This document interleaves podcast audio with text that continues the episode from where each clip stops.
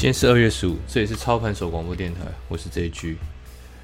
今天我想跟大家谈一本书，这本书比较不多人提，好像在台湾基本上也是我比较常提的。很多人知道我们最近在闲聊科斯托尼的著作，这个一个投机者的告白。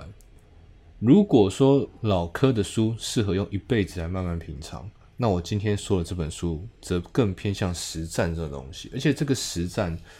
不仅贴近台股，而且这个实战是一种全世界一体适用的交易。这本书就叫《专业投机原理》，不是我第一次推荐这本书了。在这个时间有限的周末，我想先从大方向来谈谈这本书的架构跟逻辑。不晓得大家还记不记得，在 JG 八原则的最后一条，我说过，你要致富，你靠的是全面性的操盘力。其实这句话非常的重要。它是我花了很多时间，包括我训练的学生身上，我看到的一个真道理。它也不是我一进股市，也不是我一专职就了解的事情。除了在我训练学生以外，我在 VIP 室里面认识在股市中打滚三十年以上的长辈，也都是这样子。很多人在问呢，年纪大小长辈不长辈有什么了不起的呢？其实影响很大。交易是一辈子的游戏。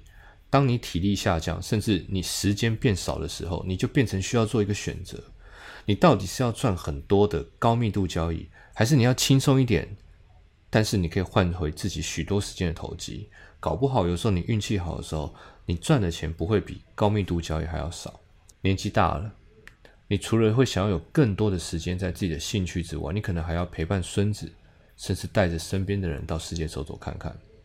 大部分的人在生命的最后呢？会感觉到时间特别的珍贵，时间这个单位，时间这个东西很神奇，它在人生不同的时期，价值也会有不同的高低。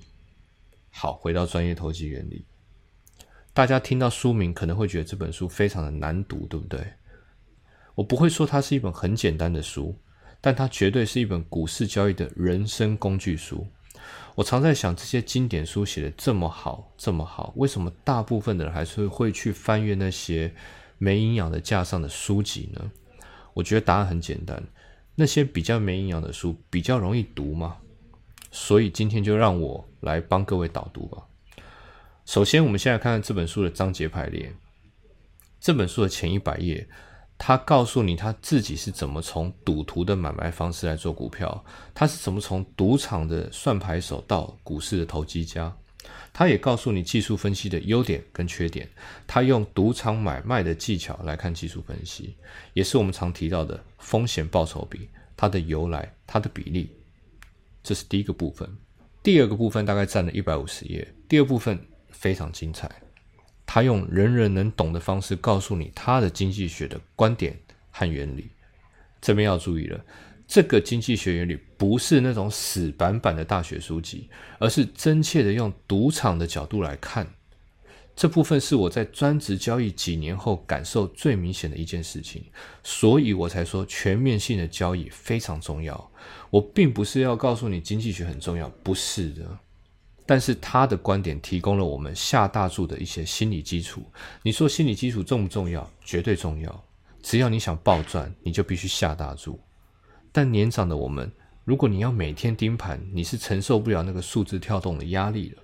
所以全面性的观点可以让你离开电脑荧幕，它可以拉长你赚钱的时间，拉长你赚钱的时间，就决定了你这辈子是要赚一倍，还是一百倍，还是一千倍。我相信，对大部分人来说，真正致富的点都会在四十多岁，而四十多岁的年纪正需要优雅、轻松的交易。而在这本书的后段，大概会有一百多页的篇幅是在跟你谈心理学在交易上的应用跟原理，是真正能够应用在赌场的原理。我在过年特辑里面有提到了，一年赚一倍没有什么了不起，连续好几年赚五十八才不容易。一年赚一倍，可能靠技术，再一点点的运气就可以做到了。连续好几年的暴赚，需要来自于下注的稳定性。当然，很多人会觉得连续好几年暴赚，如果这样的话，早就超越巴菲特了。不会的，没有这么容易的。我们心里有一个金额的门槛，大部分人到某个金钱之后，就会下注越来越不稳。每个人能够赚多少，其实就是这个下注的稳定性的极限在哪里。所以，交易好的人，包括我自己，我觉得我当年跟人家最大的特色是我下注的极限比较高。我在别人认为金额很大的情况下，我也没有什么感觉。那下注的稳定性就是来自于你对自己的认识，这点很重要。我非常认识自己，所以我知道我能失去什么，我知道我能拿这些筹码去拼搏什么。这个很，这个是非常关键的东西。我我想赚多少？我一年后想赚多少？我三年后希望自己靠股票市场赚多少钱？真正影响我们下注不稳定，都是这几个问题。如果没有这种问题，老实讲，交易会变得非常容易。这也是我这句发原则里面常提到的：只有你自己可以创造出属于自己的 SOP。我们每个人都可以创造出自己的致富逻辑。这本书相当精彩，它的名字叫《专业投机原理》，完全正确。再往后，我会在广播电台里跟大家谈一些我在台股上的应用心得。今天在这个周末，我先在广播电台里推荐给大家这本书《专业投机原理》。祝大家周末愉快！